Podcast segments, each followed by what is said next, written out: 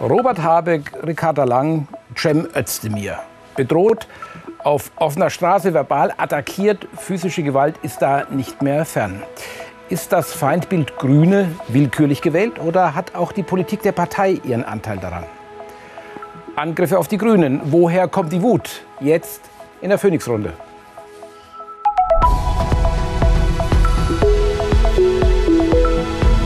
Phoenix-Runde.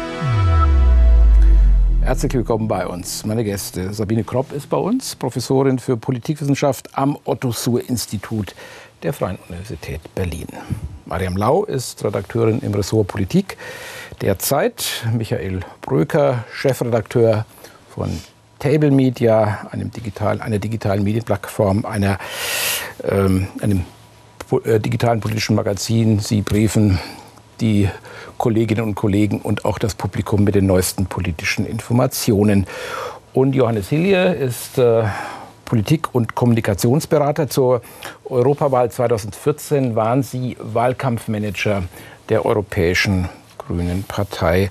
Frau Lau, erst die Blockade von Robert Habeck auf der Nordseefähre oder an der Nordseefähre, dann die Absage der Aschermittwochsveranstaltung der Bündnisgrünen Biberach aufgrund von Sicherheitsbedenken. Warum wird so aggressiv gegen die Grünen äh, ja, protestiert? Für viele stehen sie für die Einschränkungen, die alle möglichen Menschen jetzt ähm, zu verzeichnen haben. Und sie machen die Grünen dafür verantwortlich.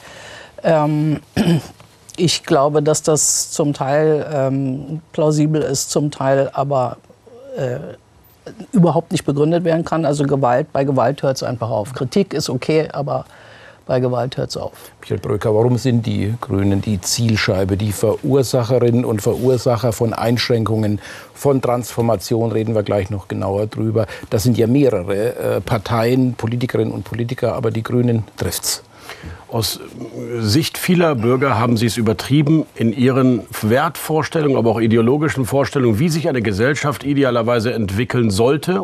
Und viele teilen die Ziele der Grünen, aber in der, ich will mal sagen, in der Umsetzung, in der Priorisierung ihrer Themen haben sie in den letzten zwei Jahren verstärkt auf Themen gesetzt, die nicht im Lebensmittelpunkt in der Realität der Menschen vordringlich waren, bei den Grünen allerdings schon. Und sie haben es teilweise übertrieben in dem Maße, was der Staat eigentlich vorgeben sollte. Also wie kleinteilig, wie mikromanagementmäßig ein Staat heute Politik machen sollte, das trifft in einer unsicheren Welt, und die Leute sind nicht so veränderungsbereit, wie es die Grünen vielleicht gerne hätten, trifft das auf Ablehnung. Und das ist im linken Lager bei Wagen Wagenknecht-Wählern, genauso wie im rechten Lager bei AfD-Wählern. Und ich glaube, da haben sich die Grünen ein bisschen äh, überschätzt auch. Jetzt ist nicht das erste Mal, dass die Bündnisgrünen oder Politikerinnen und Politiker der Bündnisgrünen so im ja, Hassobjekte sind. Denken wir an Renate Künast, die Hasskommentare im Netz, gegen die sie sich ständig juristisch zur Wehr setzen muss. Ähm, ähm, hat das trotzdem eine neue Qualität, was wir gerade erleben? Ich glaube, dass es eher eine kontinuierliche Entwicklung ist. Also wir sehen natürlich seit Jahren bereits Gewalt, also verbale Gewalt im Netz, die Politikerinnen und Politiker trifft, nicht nur der Grünen. Es gibt aber auch schon seit geraumer Zeit die Angriffe zum Beispiel auf kommunale Wahlbüros von äh, Politikern der Mitte-Links-Parteien ähm, vor allem. Und insofern ähm, ist das eine gewisse Fortsetzung. Es kulminiert jetzt aber aus den genannten Gründen gerade bei den Grünen. Also ich sehe da schon auch eine gewisse Kontinuität, aber eben auch einen Kulminationspunkt im Augenblick. Ilge, was wir gerade schon gehört haben, dass die Grünen möglicherweise eine andere Wahrnehmung haben von Wirklichkeit, vielleicht der ein oder andere oder die ein oder andere in einer anderen Welt leben, möglicherweise auch Klientelpolitik machen. Ist es das, was diese Wut im Moment besonders entladen lässt? Ja, ich glaube, die Grünen sind sowohl Protagonist als auch Projektionsfläche gesellschaftlicher Konflikte und auch von gesellschaftlichem Unmut. Protagonist, weil sie, wie ja gerade schon gesagt wurde, eben am stärksten eine Veränderungspolitik aus dieser Regierung heraus vorantreiben. Und das erzeugt Widerstände. Und diese Widerstände werden auch deshalb erzeugt, weil die Grünen teilweise Fehler machen. Also sie denken bei dieser Veränderungspolitik zu wenig manchmal an soziale, ökonomische, aber auch sowas wie alltagskulturelle Sicherheit. Ähm, Klammer auf, Stichwort Brötchen Zahnpaste in Bremen, Klammer zu. Da wurde so etwas aus dem Alltag der Menschen entfernt, was, glaube ich, aus klimaschutzpolitischen Gründen gar nicht hätte Not getan. Und dann ähm, ist, sind die Grünen aber auch Projektionsfläche. Was meine ich damit? Sie, ähm, auf sie wird im Grunde aller politischer Unmut gerade so ein Stück weit rauf projiziert. Sie sind sowas wie der Volkswutableiter, auch wenn Sie zum Teil gar nicht die Maßnahmen verantworten, die dann eben diesen Unmut erzeugen. Fällt ja auf im Moment, dass es besonders Proteste von Landwirten sind, ähm, die den Grünen zu schaffen machen. Anlass war ja äh, einmal die Kfz-Steuer für landwirtschaftliche Fahrzeuge einzuführen, also die Befreiung aufzuheben und das Agrardiesel nicht mehr zu subventionieren. Das erste ist ja schon zurückgenommen worden. Ähm, trotzdem, und das hat ja auch die Ampel beschlossen gemeinsam, da war auch die FDP, äh, glaubt es kaum dabei, und die SPD bei diesem Beschluss. Aber abkriegen tun das in erster Linie die Grünen. Steckt da noch mehr dahinter als diese beiden Maßnahmen, die viele Landwirte auf die Barrikaden treiben, als äh, nur Agrardiesel und Kfz-Steuerbefreiung?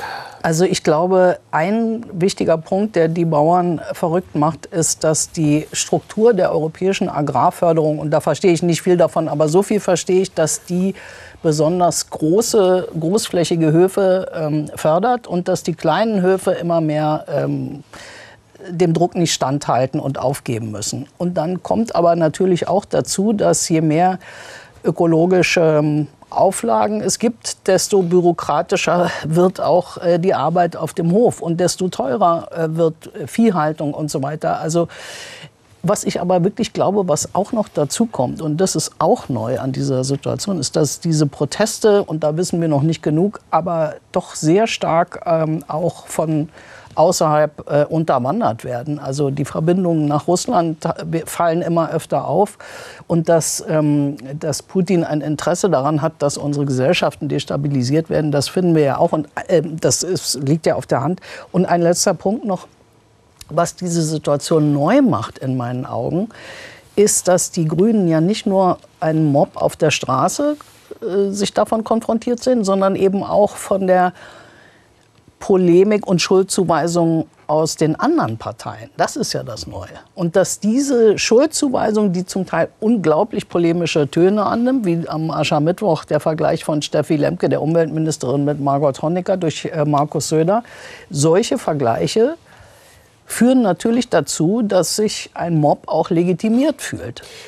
Bleiben wir noch ganz kurz bei den äh, Protesten der Landwirte. Mischt sich da auch Mischen sich da auch andere Gruppierungen drunter? Ist das äh, die Wahrscheinlichkeit relativ groß? Man wird zwar viel mit Traktoren gefahren und überall wird Misthaufen, werden Misthaufen abgekippt, aber sind da auch noch andere mit beteiligt? Ja, das sieht man ja. Es haben sich ja auch andere Berufsgruppen mit angeschlossen, teilweise von den Spediteuren, aber eben auch rechtsextreme Gruppierungen, die diese Proteste mit unterwandern. Allerdings denke ich schon, man muss vorsichtig sein, wenn man die Proteste ruft. Also ich denke an Ruckwied, den Bauernpräsidenten, Bauernverbandspräsidenten, der gesagt hat, im Januar werden wir einen Monat erleben, wie ihn die Republik noch nie erlebt hat. Dann zieht man solche Entwicklungen auch an. Und im Endeffekt möchte man dann aber eben nichts damit zu tun haben, wenn die Situation kippt. Also ich glaube, wenn man in die Zukunft denkt, dann muss man sowohl von Seiten der Verbände als auch von Seiten der anderen Parteien kräftig wieder abrüsten, um hier auch wieder eine Barriere mhm. einzuziehen. Den, den, Bauernverbänden entgleitet das ja längst. Ne? Also das hat man überall gemerkt, äh, auch in Biberach, äh, auch in Bayern jetzt. Ähm, da haben die gar keinen Zugriff mehr zu, drauf. Ja, und es sind ja auch Traktoren. Ne? Also es sind nicht nur die Tatsache, dass es unterwandert wird, die dem Bauernverband Probleme bereitet, sondern dass die eigenen Bauern in gewisser Weise, teilweise zumindest mit äh, solchen Kräften eine Koalition eingehen. Und trotzdem, das ist eine gefährliche Entwicklung. Trotzdem finde ich, man darf jetzt diese rechte Unterwanderung nicht gering schätzen. Darüber muss man reden und man muss es analysieren und auch hart gegen vorgehen. Aber dahinter steckt aus meiner Sicht auch eine Art Aufstand der Wirtschaft, also der Malocher, der einfachen Arbeitskräfte, da sind Handwerker mitgelaufen, Dienstleister, Einzelhändler, alle die, die sagen, meine Arbeit wird in diesem Land nicht mehr gewertschätzt und ich überspitze bewusst, aber die Ampel kann sich auf viele Dinge sehr schnell einigen. Ein Selbstbestimmungsgesetz, eine Cannabisfreigabe. Aber wenn es darum geht, die Wirtschaft tatsächlich mal zu entlasten, also diejenigen, die den Laden am Laufen halten, wie es dann so auf diesen Plakaten hieß, dann äh, fallen ihnen Kürzungsorgien ein und keine Entlastungsmaßnahmen, weil darauf können sich die Ampellaner leider nicht einigen. Und das ist das Grundgefühl. Die Menschen, die dieses Land am Laufen halten, ganz einfache, normale Arbeiter im Weinberg dieser Demokratie, die haben es gerade schwer. Die fühlen sich zumindest nicht gewertschätzt, weil die großen Ampelprojekte, bei denen es sehr schnell geht, mit ihnen nichts zu tun haben. Willi, wenn wir die Sollbruchstellen der Grünen in den letzten Jahren, vor allem seit Eintritt in die Ampelkoalition ansehen, dann fällt ja zunächst mal auf, dass vor ziemlich genau zwei Jahren, im Frühjahr 2022, die Grünen bei den äh, Landtagswahlen in Nordrhein-Westfalen und Schleswig-Holstein sehr gut abgestimmt haben, über 20 Prozent. Baerbeck und Habeck waren mit Abstand die beliebtesten Politiker auf dieser Beliebtheitsskala. Was ist da genau passiert, dass sich das Blatt derartig gewendet hat? Also ich würde sagen, es gibt in dieser Bundesregierung zwei Phasen und zwei Geschichten über die Grünen. Die erste Geschichte ist, und das ist die erste Phase in dieser Legislaturperiode, die Grünen als Pragmatismuspartei. Das fing an vor allem ähm, mit dem Beginn des Krieges in der Ukraine, wo wir die ähm, Energiekrise zu spüren bekommen haben in Deutschland. Und Habeck man sagte dann, sehr pragmatisch reagiert hat, ähm, Gas überall auf der Welt eingekauft hat und nicht, ähm, das wäre dann der negative Gegensatz, ideologisch agiert hat, ähm, sondern er hat die Krise pragmatisch gemanagt. Und dann hat man auch gesehen, die Grünen waren in den Umfragen sehr gut. Die Grünen waren auch die beliebteste Regierungspartei in dieser Phase zwischen Februar 22 und September 22. Und dann wendete sich das Blatt tatsächlich schlagartig. Sie wurden dann auch kurzzeitig zur unbeliebtesten Regierungspartei. Da kam einmal, ich würde sagen, das war so eine Trias aus Gasumlage, AKW aus und Heizungsgesetz. Mhm. Das, der große das Schlusspunkt dieser Trias. Und das hat die Grünen dann wiederum diese Geschichte eingebracht. Das ist ja eine Ideologiepartei. Und von diesem Label sind sie auch bis heute nicht runtergekommen, würde ich sagen. Das hat sich verstärkt und verstetigt bis heute, obwohl sie würde ich sagen, größtenteils jetzt durchaus auch wieder pragmatisch agieren. Siehe Entscheidung von Habeck gestern, CCS zu machen, also ähm, Abscheidung von, ähm, von CO2. CO2. Genau, das ist etwas, was bei den Grünen eigentlich überhaupt nicht beliebt ist, auch bei den Klima- und Umweltschutzverbunden überhaupt nicht beliebt ist und das macht er trotzdem. Aber man kommt trotzdem von diesem Label, von, ich würde sagen, von diesem Stigma sogar der Ideologiepartei, was natürlich auch von der politischen Konkurrenz weiter gespielt wird, nicht so richtig runter. Ideologen gibt es da über. Entschuldigung. Ja, die gibt es überall und die, die wehren sich ja massiv immer gegen den Ideologievorwurf. Deswegen würde ich den noch weiterdrehen. Das Problem eigentlich ist nicht Ideologie, sondern Widersprüchlichkeit. Die Menschen mögen Widersprüchlichkeit nicht. Andere sagen Doppelmoral. Aber du kannst nicht ähm, monatelang sagen, wir müssen Klimaschutz wieder in den Vordergrund stellen und bei der AKW-Debatte gar nicht bereit sein, irgendetwas zu machen. Du kannst nicht sagen, ähm, wir haben jetzt die Energiesicherheit geleistet in diesem Land, aber jetzt müssen wir als allererstes mal reingehen und auch das Heizungsgesetz noch mal anschärfen. Es war ja äh, vorgezogen, also dadurch verschärft. Und das verstehe ich bei den Grünen nicht. Sie sind eine so pragmatische, kluge Partei gewesen im Wahlkampf, auch in der Ukraine-Frage. Die große Popularität kommt auch dadurch, dass Robert Habeck immer richtig lag bei der Frage Ukraine. Er war der Erste, der damals da war und deswegen hatte er auch so hohe Beliebtheitswerte. Und dann kommen sie diese Alltagsgeschichten, wo die Grünen irgendwie nochmal in ihr Programm schauen. Oh, jetzt müssen wir aber jetzt mal vorziehen mit dem Heizungsgesetz. So geht das jetzt aber nicht weiter, wo man sich wünschte, warte mal, wir sind in einer anderen Lage, in einer anderen Atmosphäre. Kann ich das den Deutschen im Moment eigentlich zumuten? Ja oder nein? Da antworten die Grünen sehr schnell immer ja. Und da hat sich richtig was gedreht. Das ist den Leuten nicht erklärt worden, warum das jetzt so sein muss. Das heißt, Sie sind auch nicht flexibel genug, wenn äh, Situationen eintreten, die unerwartet sind. Haftet denn den Grünen das Label Verbotspartei zu Recht an? Es wird zwar immer wieder, es ist Nonsens behauptet, sie seien für ein Fleischverbot, aber genau diese Behauptung scheint ja unglaublich gut zu verfangen. Naja, einerseits. Andererseits finde ich, das ist richtig, was Herr Hilje sagte. Wir haben gerade im ersten Kriegsjahr unglaublich pragmatische äh, Entscheidungen erlebt. Und da hört man dann oft, dass gesagt wird, ach ja, die Grünen, die sind ja bereit, ihr Hemd zu verkaufen, wenn es die Umstände erfordern und so weiter. Und also ich glaube, wenn man jetzt mal energisch hinschauen würde, würden wir bei vielen Parteien äh, ideologische äh, Borniertheiten feststellen. Also die Frage ist, wie sehr sie in das Leben, in das Lebens, in die Lebenswelt der Leute eingreift. Diese ja, ideologischen ja. Also Themen. ich glaube, ich glaube, es ist halt so, dass die Zeiten, wo man ideologische Differenzen in Koalitionen mit Geld zuschütten konnte, ja, die sind jetzt absolut. einfach vorbei. Wir leben in einer Zeit der Knappheit. Und dieses Gefühl von Knappheit und dass plötzlich nicht mehr alles so sein soll, das Benzin nicht mehr so billig und so weiter wie früher, das wird irgendwie den Grünen angelastet. Und wir vergessen so ein bisschen, dass das halt in erster Linie auch mit äh, dem Krieg zu tun hat. Die Frage, ob es aber dann eine grundsätzliche ähm, Struktur ist, äh, wenn Parteien ähm, gewählt werden wollen, wenn Politiker erfolgreich werden wollen, wenn sie Wahlen gewinnen wollen, dann legen sie auch so Leimrouten aus, wo dann die anderen Leute drauflaufen sollen. Ob es dann hinten nach alles umgesetzt wird, was da versprochen worden ist, ist eine ganz andere Frage.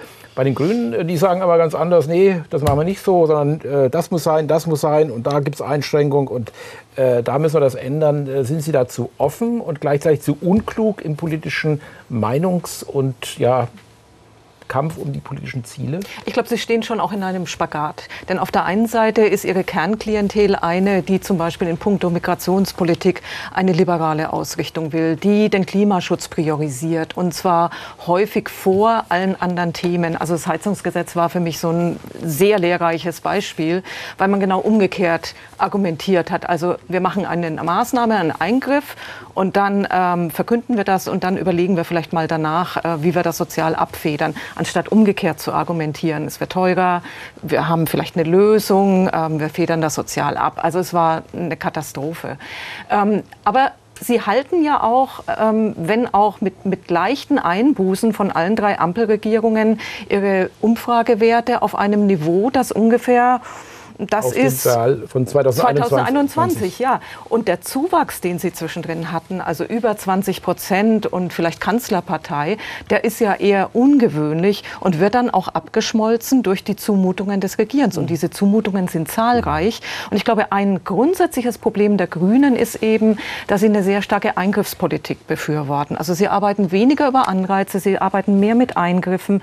Und das, was die, ähm, die Menschen im Augenblick auf die Palme treibt, ist eben dieses Gefühl, kleinteilig bevormundet zu werden. Ich glaube, Bürokratieabbau ist wirklich ein ganz zentraler Punkt so auf allen Feldern, also über alle Policies, Politikfelder hinweg.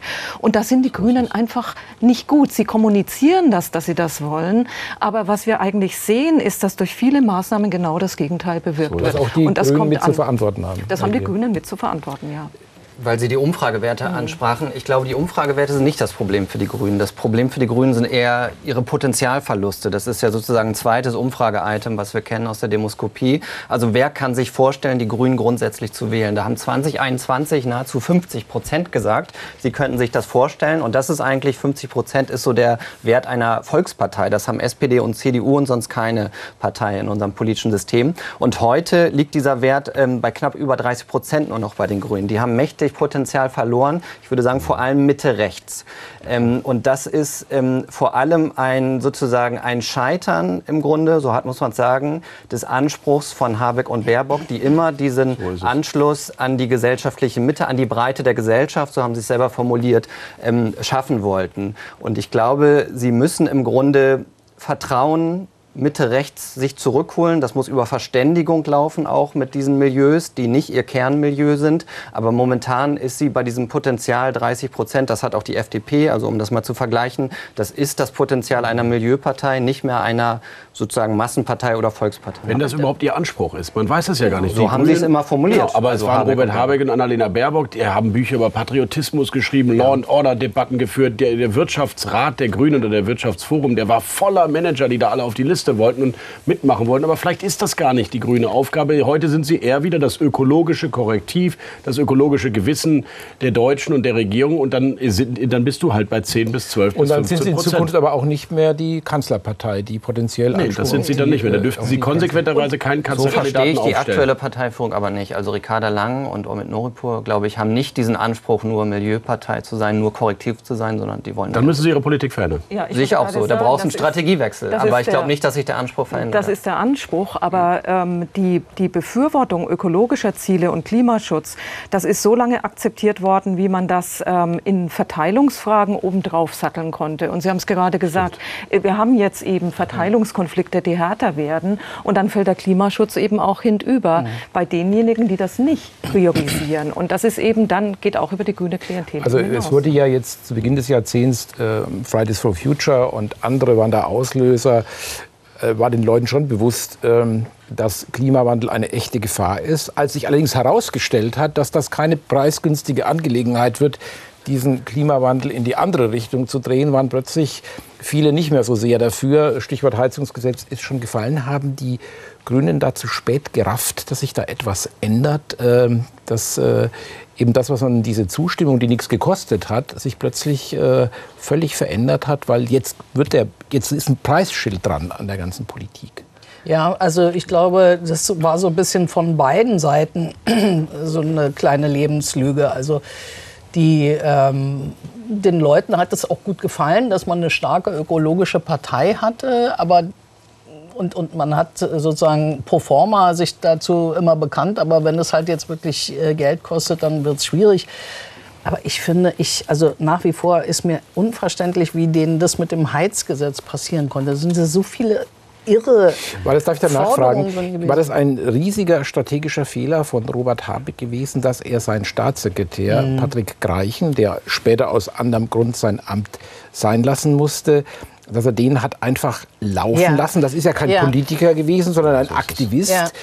Und als das dann durchgestochen worden ist, was ja wahrscheinlich, so kam es ja an die Öffentlichkeit, war es auch zu spät gewesen, hätte er ihn nicht vorher bei der Erarbeitung des Gesetzentwurfs im Ministerium Auf schon an die kurze halt Leine oder Grünen, kürzere Leine nehmen müssen. Es hatte sich halt bei den Grünen die Vorstellung ähm, breit gemacht, es gibt einen ganz winzig kleinen Kreis von Leuten in Deutschland, die Transformation können. Und die kommen aus diesem Agora ähm, ähm, Think Tank sozusagen und anderen Leuten vertraut man da nicht. Und also, dass diese irre Sache passiert ist, dass man von den Leuten verlangt hat, die Heizungen zu ändern, bevor klar ist, was die kommunalen Anbieter machen. Also das da, wurde ja auch da, noch um zwölf Monate vorgezogen, diese, ja, dieses Datum. Ja, ja, richtig. Also da, wieso war, also da würde ich jedem ja, recht geben, der sagt, das sind ideologische Entscheidungen. Und auch jetzt wieder sowas wie mit dieser Bezahlkarte, dass man sich da auf die letzten Meter irgendwie noch dagegen Wahnsinn. stellt und so. Also es gibt so, finde ich, unausgeleuchtete Ecken bei den Grünen, wo sie wirklich noch ideologisch sind. Aber ehrlich gesagt, gleichzeitig finde ich, dass in der Außenpolitik dass man sich dermaßen auf die verlassen kann, obwohl sie mal eine Partei waren, die gesagt haben, keine Waffen in Kriegsgebiete und so weiter. Da kann man sich einfach auf die Grünen verlassen.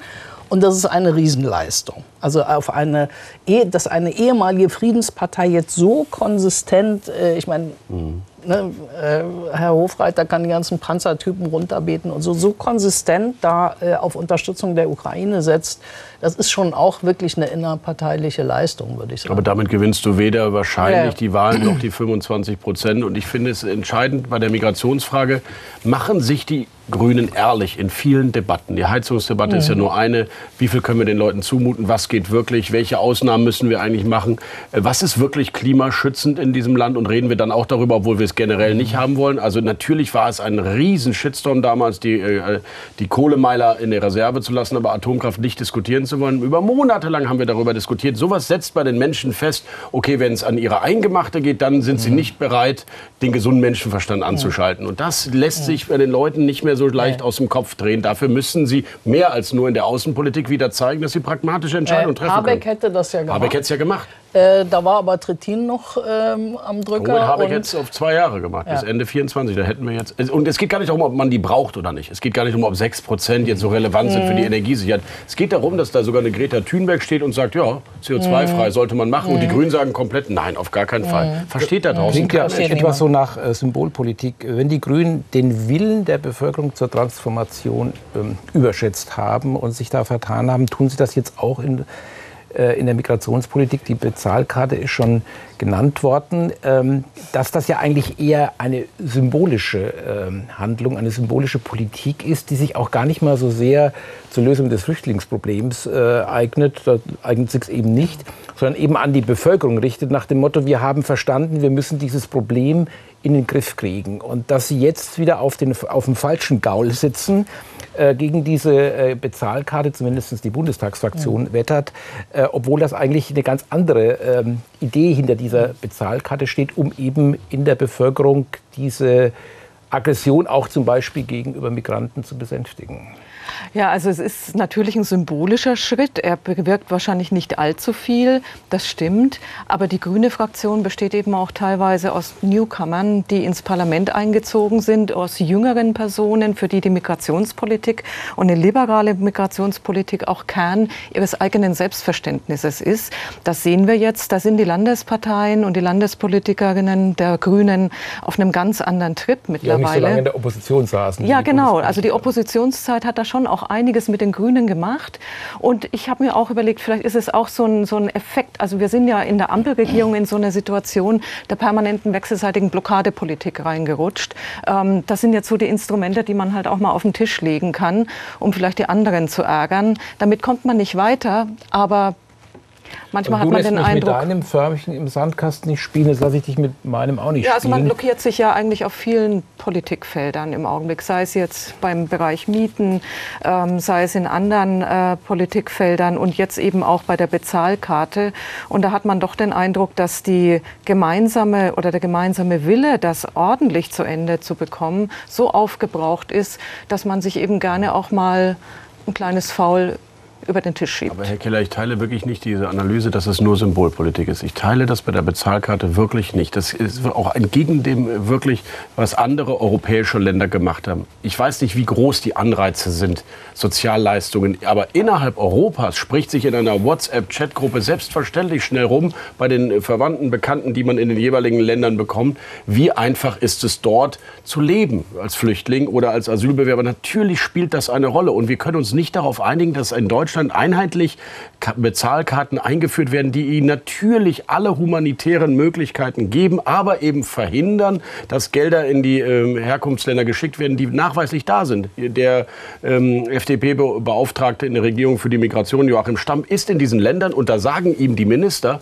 ja Mensch, also inzwischen ist das deutlich mehr als die Entwicklungshilfe, was wir hier von euch bekommen. Und die wissen ja, was rüber überwiesen wird. Also das ist ja offensichtlich und es gibt auch genug Migrationsforscher, die das sagen. Die Grünen sind nicht bereit, das nur mal an anzuerkennen, dass es eventuell auch ein Anreiz sein könnte, für Flüchtlinge innerhalb Europa doch nach Deutschland zu kommen. Und wenn aber das gemeinsame Ziel ist, es müssen weniger kommen, und das ist das scheinbar gemeinsame Ziel aller politischen Parteien, dann ist das ein Mosaikstein, über den man eigentlich gar nicht lange diskutieren sollte. Mhm. Aber dieser Satz war zum Beispiel einer der umkämpftesten in irgendeinem ja.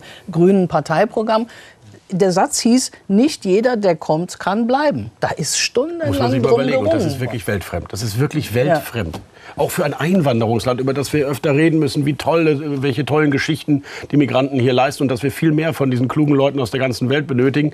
Aber wir können uns leider nicht erlauben, dass irgendwie 80, 70 oder 60 oder 50 Prozent in die Sozialsysteme einwandern. Wir müssen es besser hinkriegen. Und ich finde, das hat nichts mit rechts oder links oder Rassismus zu tun, sondern schlicht mit ganz normalem Menschenverstand. Aber es wird eben so gerahmt. Ja, aber selbst solche also Sätze selbst kriegen solche, die Grünen ja, ja. nicht durch. Das finde ich irre für eine Regierung. Inzwischen steht er ja im Programm und aber er steht auch im Koalitionsvertrag. Vortrag. Aber ich finde es auch interessant, wie wir jetzt hier in dieser Diskussion von dem ursprünglichen Anlass äh, wieder abgekommen sind.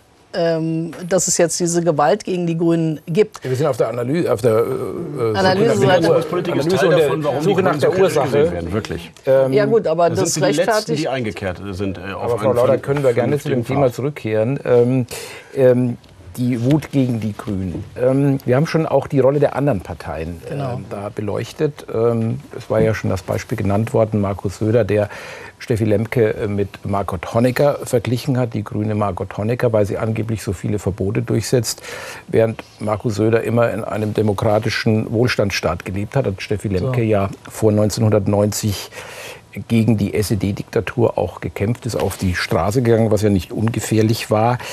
Was hat, äh, was bedeutet das eigentlich, wenn man äh, mit solchen Methoden arbeitet, ähm, für das, dass man ja sagt, wir wollen ja eigentlich Gewalt aus der Politik, Wut, Aggression, Spaltung in der Gesellschaft, die man ja vor allen Dingen bei der AfD ähm, ähm, zueignet als, als politisches Ziel. Was bedeutet das, wenn das sozusagen auch am Aschermittwoch stattfindet, äh, eine solche Äußerung? Ja, ich glaube, es legitimiert einen Modus der politischen Auseinandersetzung, der eigentlich dem Populismus, auch dem radikalen Populismus zu eigen ist. Und den würde ich einen der affektiven Polarisierung bezeichnen. Und affektive Polarisierung heißt nicht, dass wir eine Polarisierung in Sachfragen haben, dass man sich sehr hart gegenübersteht bei einem Sachthema, was ich für eine Demokratie sogar wünschenswert finde, sondern dass man ein äh, Freund-Feind-Schema einkehren lässt in die Politik. Und das führt dazu, dass man sich nicht mehr über Sachthemen streitet, sondern eigentlich dem Gegenüber die Daseinsberechtigung im politischen Diskurs abspricht. Und das legitimiert in letzter Konsequenz dann womöglicherweise sogar die Gewalt gegen diesen Feind wenn er als solches äh, markiert ist. Und das ist ja letztendlich das, was aus so etwas folgt, wenn man jemand wie Steffi Lemke mit einer ähm, Ministerin einer Diktatur gleichsetzt, weil ähm, die Feinde der Demokraten sind die Autokraten, würde ich sagen. Und ähm, deshalb muss man schon sagen, dass ähm, Söder hier sozusagen einen Boden für etwas mitbereitet, was sich dann in letzter Konsequenz eben auch in physischer und nicht mehr nur verbaler Gewalt gegen die Grünen äußert. Und jetzt würde man sagen, bei Hubert Aiwanger, der hat vielleicht mildernde Umstände, aber Markus Söder, wenn ich mich richtig erinnere, wollte ja mal Bundeskanzler werden. Ich würde sogar noch einen draufsetzen und würde sagen, ähm, der noch schlimmere Satz war der, dass er ähm, Ricarda Lang und Kühnert äh, mit seinem Hund verglichen hat mhm. und äh, dem Hund höhere Fertigkeiten mhm. zugeschrieben hat als den beiden Politikern. Also mhm. ähm, das ist eine Entmenschlichung von politischer Auseinandersetzung. Und da muss man sich nicht wundern, wenn das in Handlungen mündet, die man nicht mehr so schnell ähm, in die Flasche zurückstopfen kann, diesen Geist. Also ja. das finde ich, find ich ganz problematisch. Mhm. Und ähm, das lässt nichts Gutes erwarten mit Blick auf die künftigen Auseinandersetzungen, die ja gesellschaftlich wahrscheinlich noch härter Und werden. möglicherweise die AfD in milderes Licht taucht. Ähm ja, natürlich. Also der Schritt von dem, was Söder gesagt hat und vor allen Dingen von dem, was Aiwanger gesagt hat, der ja die Grünen immer also das Wort Schmarotzer ist nicht mehr weit. Also Leute, die keine Ausbildung haben, die nie für ihr Geld gearbeitet haben, die nicht wissen, was das Volk braucht und so weiter. Die einfachen Leute, die jeden Tag zur Arbeit gehen und so weiter. Also diese, man hört ja schon das Wort Volksfeind. Und dass, ähm, dass das aufgeht, die Idee, dass man die Leute aufhetzt gegen einen demokratischen Mitbewerber und nicht irgendwann mal selber gemeint sein wird. Also dem Söder bei dieser Demonstration gegen das Heizgesetz in Erding äh, im letzten Sommer ist das ja so passiert. Da ist es schon so gewesen. Der Aiwanger hat die Wut abgeschöpft, auch mit knapper Not. Es war hat nicht viel gefehlt, da hätte sich es auch gegen ihn gerichtet. aber der Ministerpräsident, der so nicht reden kann, wir holen uns die Demokratie zurück, das kann Söder nicht sagen als ein konservativer Ministerpräsident. Und dann steht er da und wird ausgebucht. Es wird ja von Bei der Landtagswahl hat Söder ja im Saldo sogar an die AfD verloren. Also ich würde auch sagen, dieser Kulturkampf, den ja sein ähm, Wahlkampf bestimmt hat, der spielt dann letztendlich auch der AfD in die Karten, auch bei Wahlergebnissen. Gilt für alle Parteien, finde ich. Ich erinnere mich sehr gut an den Wahlkampf, äh, Bundestagswahlkampf, wo äh, ein gewisser SPD-Chef Lars Klingbeil äh, und Armin Laschet, der bekanntlich, glaube ich, ziemlich stark gegen rechts kämpft, als Mini-Trump bezeichnet hat. Also ich muss mal sagen, so unsäglich wie die Söder-Äußerungen waren und äh, so unverschämt eigentlich auch die Nicht-Unterstützung vieler ranghoher CDU-Politiker nach Biberwach für die Grünen war. So. Schweigen ist da manchmal viel schlimmer als manche populistische Aschermittwoch-Rede. Ich wünsche mir, dass beide Seiten dringend ab abrüsten, weil wir werden wirklich nächstes Jahr einen Bundestagswahlkampf erleben, der mit Kulturkampf noch gelinde beschrieben wird, weil wir erleben ja überall, dass Sprache zu Taten führt. Im Gazakrieg, Berlinale, ähm, Heizungsgesetz, Grüne, Landwirtschaft, Migration. Es ist ja mhm. unglaublich aufgeheizt. Konsequenzen. Genau. Ist es denn gerechtfertigt? Darf man sogar, darf man sogar die Grünen auch nicht ausnehmen? Ne? Wir sprechen heute über die Grünen. Also auch da gibt es manchmal diese Gleichsetzung Merz mit Trump. Finde so ich völlig genau. unsäglich. Oder Merz mit AfD. Genau, völlig fehl am Platz. Genau. Also auch mhm. Grüne müssen da Total. die Grenzen Es sollte so ein Comment wirklich geben in dem Wahlkampf. Jetzt sind wir im Moment bei der Wut, die sich gegen die Grünen richtet oder Hass auch gegen die Grünen. Jetzt wird verlangt äh, von den anderen Parteien, von der Union, von der SPD, von der FDP, auch von der Linken, sich in dieser Auseinandersetzung äh, bei diesen wütenden, durch nichts zu rechtfertigten Angriffen vor die Bündnisgrünen zu stellen. Ist das eine richtige Forderung?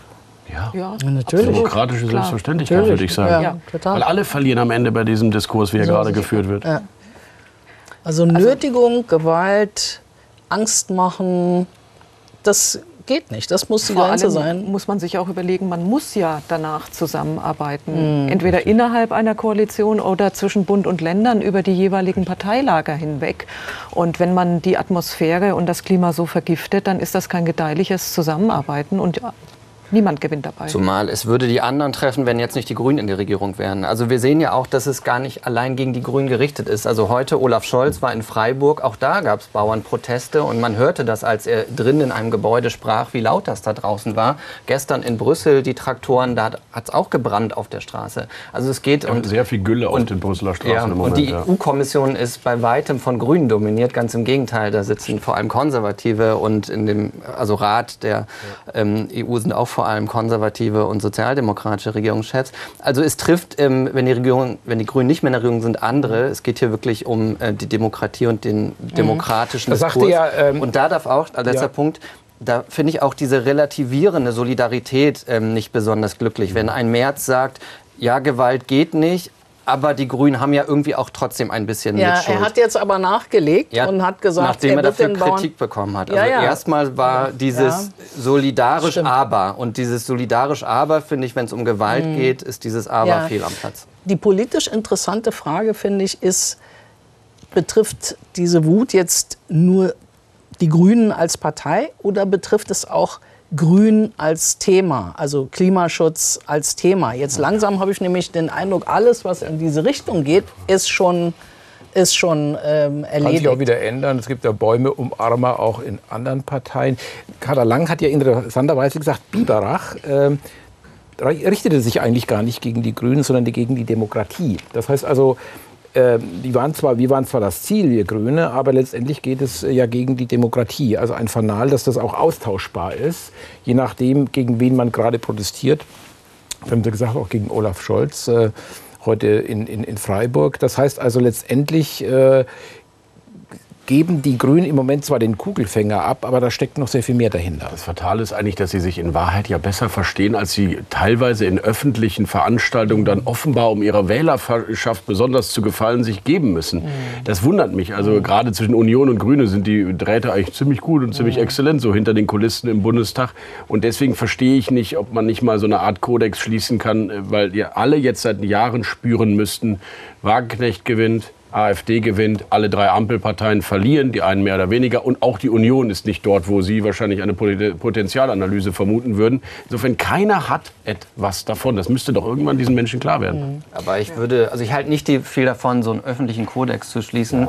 weil natürlich ähm, bestätigt das dann wieder nur das populistische Milieu. Und das ist mittlerweile sehr groß. Also der Türöffner von, für Menschen wie Wagenknecht, aber auch der AfD zu einem wirklich mittlerweile größeren Teil der Gesellschaft ist der Populismus. Und das ist eben vor allem der Hass auf die Eliten. Aber wie soll man darauf reagieren? Es einfach nicht machen. Es einfach unterlassen, es ohne unterlassen, den Kodex zu schließen. Aber ja. ich würde nicht ja, öffentlich diesen Kodex schließen, ja, weil das bestätigt ist ja die politische Klasse keine Anpflanzung von Mimosen. Da muss man ja auch einiges aushalten können, wenn man in diesem Geschäft unterwegs ist. Wenn der unsere Debatten ähm, ja, ähm, aber wo ist die Grenze zwischen dem legitimen Wettstreit, wo es auch mit sogenannten harten Bandagen äh, zur Sache geht, äh, wo auch mal ähm, verbal einiges durch die Gegend fliegt und dem, was gefährliche Stimmungsmache, Verunglimpfung, Erniedrigung, äh, Verwahrlosung der mhm. politischen Kultur ist. Also ich finde, der ist, ja, der ist manchmal schwer zu ziehen, aber ähm, Erniedrigung ist, ist, denke ich, der eine Punkt, wenn es auf der persönlichen Ebene stattfindet. Also einen gewissen Respekt ähm, voreinander sollte man unter Demokraten haben. Und der andere Punkt, der auch zum Teil abhanden kommt, ist der Respekt vor den demokratischen Institutionen. Also die Aiwanger Rede ist schon zitiert worden, also wir holen uns die Demokratie zurück. Aber es ist auch, wenn man Landtagsdebatten verfolgt, auch von etablierten Parteien teilweise der Angriff auch gegen demokratische Institutionen. Da geht es um den orientalischen Bazar, wenn sich die Ministerpräsidenten treffen oder aber es wird de delegitimiert, ähm, wenn sich zum Beispiel bestimmte Verhandlungskonstellationen ergeben. Also da muss man schon sehr, sehr vorsichtig sein, mhm. weil das auf Dauer Dauer eben auch dazu führt, dass ähm, die Bürger den Eindruck haben, hier geht es nicht mit rechten Dingen zu und ähm, eigentlich passt die ganze Verfassungsordnung nicht. Die Linie ist eigentlich, spreche ich von einem Gegner oder spreche ich von einem Feind? Also sobald es in diese Richtung geht, Ja, und persönliche Attacken. Die, Sie haben einen schönen Begriff eben genannt, einen schlimmen, Entmenschlichung. Das fand ich übrigens auch. Das war der viel schwierigere Part von Söder in der Aschermittwochsrede. Diese Gleichsetzung mit Hunden, das ist... Ja, und mit der Düngeverordnung. Die Grünen müssten selbst unter die Düngeverordnung Das ist so wie das. Entsorgen von, äh, Claudia Roth. Äh, also das ist dann auch echt AfD-Sprech. Ja, persönliche Anfeindung und trotzdem hart in der Sache. Meinetwegen auch noch gerne härter. Also zum Beispiel Merz Rede gegen äh, Olaf Scholz. Sie können es nicht. Ist alles kannst du völlig in einfach. Alles machen. Wunderbar. Auch wenn Scholz sich da persönlich attackiert gefühlt hat. Also da gibt es dann auch ein Mimöschen mal. Auch vice versa bei den beiden gerade. Aber ansonsten sind die, sind die in einem bürgerlichen, zivilisatorischen Umfeld doch eigentlich klar, diese Regeln, ne? die Grenzziehung. So wie Also- wir im, also im man- normalen Umgang ja. auch miteinander sagen würden, ja. das geht zu weit. Den eigenen Kindern würde man Das auch sagen, pass auf, so geht das nicht. Ne? Also, Wie Da weit gibt es auch ist auch Begriffe bei den. Kindern, die Diese zu Aggression weit. selbst unter der, in der demokratischen Mitte, Ja, äh, selbstverständlich. ist es eine Folge äh, der ähm, wahrgenommenen Bedrohung von ganz rechts? Also Dass man das irgendwie kompensieren will oder sagt, also, die haben die Stimmung, äh, ich muss, mir, muss mich irgendwie in der Öffentlichkeit bemerkbar machen. Und je deftiger ich bin, je stärker ich draufhaue, umso besser, dann fallen eben auch manchmal Grenzen und Hemmungen. Ja, das ist ja genau die falsche Reaktion, weil das legitimiert ja diesen, ich würde sagen, demokratiefeindlichen Diskurs und das, was ich eben als affektive Polarisierung beschrieben habe. Die sozusagen das Gegenmittel zur affektiven Polarisierung ist die demokratische Polarisierung. Der harte Streit in der Sache, so wie Herr Bröcker das auch eben gesagt hat, das sehe ich ganz genauso. Das kann man diesem Freund-Feinddenken gegenübersetzen. Ähm, und da glaube ich, ist das Kopieren sozusagen dieser populistischen Stilmittel ist, ist völlig falsch. Das machen aber durchaus auch die demokratischen Parteien, wenn sie sich mit der AfD auseinandersetzen. Das finde ich immer falsch, wenn auf diese persönliche Ebene gegangen wird. Und ich glaube, grundsätzlich wäre es ohnehin wichtig, dass man diesen harten sachlichen Streit, die polarisierte Debatte innerhalb des demokratischen Spektrums hat, um auch etwas den Fokus zu verschieben, weg von der AfD, die ja auch immer nur durch so ein Reizreaktionsschema ihre Aufmerksamkeit bekommt. Sie provoziert und weil reagiert wird, wird darüber berichtet, was die AfD gesagt hat und was sie tut. Das, was wir jetzt hier besprechen, ähm, Aggression in der Öffentlichkeit, in der politischen Auseinandersetzung, das wird ja sicherlich dadurch ähm, gebessert, dass sich die Ampel in vielem nicht äh, grün ist und eigentlich das Gefühl hat, dass sie keine Bock aufeinander hat. Da gibt es jetzt auch seit neuestem wieder die Vorstellung von Christian Lindner, der sagt, wir müssen sehr viel mehr für die Bundeswehr ausgeben, bitte äh, deckelt die Sozialausgaben, die Grünen werden in dieser Woche in Leipzig bei der, bei der Fraktionsvorstandsklausur einen Mindestlohn von 14 Euro gesetzlich fordern, das heißt also vom Staat festgelegt. Da haben die anderen laufen da ähm, Sturm. Das heißt also, da lässt sich ja auch von dieser Seite als von der politischen Führung der Bundesrepublik Deutschland, den drei Ampelparteien, die ja die Bundesregierung, die Bundesführung stellen, auch wenig Hilfe erwarten, was die Entspannung der Situation in der Öffentlichkeit angeht. ja. Die haben sich alle eingegraben, natürlich in ihren jeweiligen ideologischen oder wie auch immer gearteten Bereichen und glauben, dass sie jetzt in 13, 14, 15 Monaten Wahlkampf erst recht ihre Themen noch stärker nach vorne ziehen müssen. Es wird schlicht nicht besser. Ich glaube, dass ähm, alle Ampelparteien Schaden nehmen werden, wenn das Image dieser Regierung so bleibt, wie es ist bei der nächsten Wahl. Und die Idee, jetzt noch stärker gegeneinander zu gehen, weil das natürlich Natur des Wahlkampfes ist, wird aber alle Parteien letztendlich weiter runterziehen. Und sie müssen ja am Ende der Legislatur auch irgendwas Positives über ihre eigene Amtszeit sagen können. Sie können ja nicht sagen, war alles schlecht in der Das Ampel. erste Jahr war gut, werden sie dann sagen. Ja, und das ist natürlich viel zu Das wenig. Also es braucht und es auch. braucht ja Genau. letztendlich sowas wie ein ähm, Let's finish the job. So würde man einen Second Term in den USA natürlich irgendwie, so würde man sozusagen das Interesse an einem Second Term eines Präsidenten in den USA erzeugen. Wir müssen unser Projekt beenden. Aber dieses Projekt gibt es momentan nicht. Und das muss die Ampel dringend finden für ihre letzte Zeit jetzt ähm, bis zur nächsten Bundestagswahl. Das wird wahrscheinlich mit Wirtschaft zu tun haben müssen, weil das ist das drängendste Thema. Ich weiß nicht, sowas wie Made in Germany 2.0 oder so, aber es braucht eigentlich was Starkes, was ein gemeinsames identifizierbares Projekt der Ampel Herr. Brücker, wenn ich Sie jetzt richtig verstanden habe, ist die wichtigste Waffenbeschaffung im nächsten Jahr nicht Taurus oder Leopard, sondern Dreckschleudern für den Wahlkampf. Ähm, Ich befürchte das, ich wünsche es mir nicht. Ich Wünscht mir nicht. Interessanterweise hat Olaf Scholz ja an Tag 1 seiner Kanzlerschaft gesagt, wir sind angetreten, um wiedergewählt zu werden.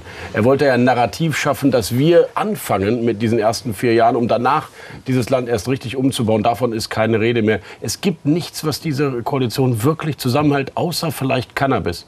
Und das ist echt zu wenig. Naja, also ich meine, was sie jetzt zusammenhalten müsste, wäre ja die schiere Not. Also so viele Unternehmen ächzen und, und, und sind, äh, machen die, die Tore zu und so weiter. Die, naja, naja, die, die, genau, die, und ja. die Krise müsste ihnen ja eigentlich auch jetzt Handlungen vorgeben. Aber irgendwie reicht es offenbar noch nicht. Ja, sie müssen eigentlich unter Beweis stellen, dass sie das Land doch klüger und besser aus der Krise holen kann, als es die Union kann. Weil die wirtschaftspolitische Auseinandersetzung wird das zentrale Konfliktfeld im Wahlkampf Vielleicht sein. Überraschen so. Sie uns ja noch. Und, aber da braucht es ja, und jetzt überlegen alle für sich, Lindner und Habeck. Sie machen jetzt getrennt irgendwie Konzepte. Sieht erstmal jetzt wieder nicht so gut aus. Aber am Ende wird das die Frage sein, glaube genau. ich, 2025, wer das bessere Konzept, ähm, das Land aus dieser wirtschaftspolitischen Misere da zu holen. Für die, die Überraschungen, die positiven, wird die Zeit aber immer knapper. Unsere Zeit ist vorbei. Ich bedanke mich bei Marian Lau, bei Sabine Kropp, bei Johannes Hillier, bei Michael Bröker, liebe Zuschauerinnen, liebe Zuschauer. Morgen in der Phoenix-Runde Macrons Vorstoß Bodentruppen für die Ukraine. Aktuell ist bei Phoenix der Tag mit Hans-Werner Fittkau darin unter anderem die erste Vorstellung des neuen Grundsatzprogramms der CDU. Friedrich Merz hat das heute gemacht und äh, er sieht sich ja im Moment auf der politischen Siegerstraße. Bleiben Sie bei uns.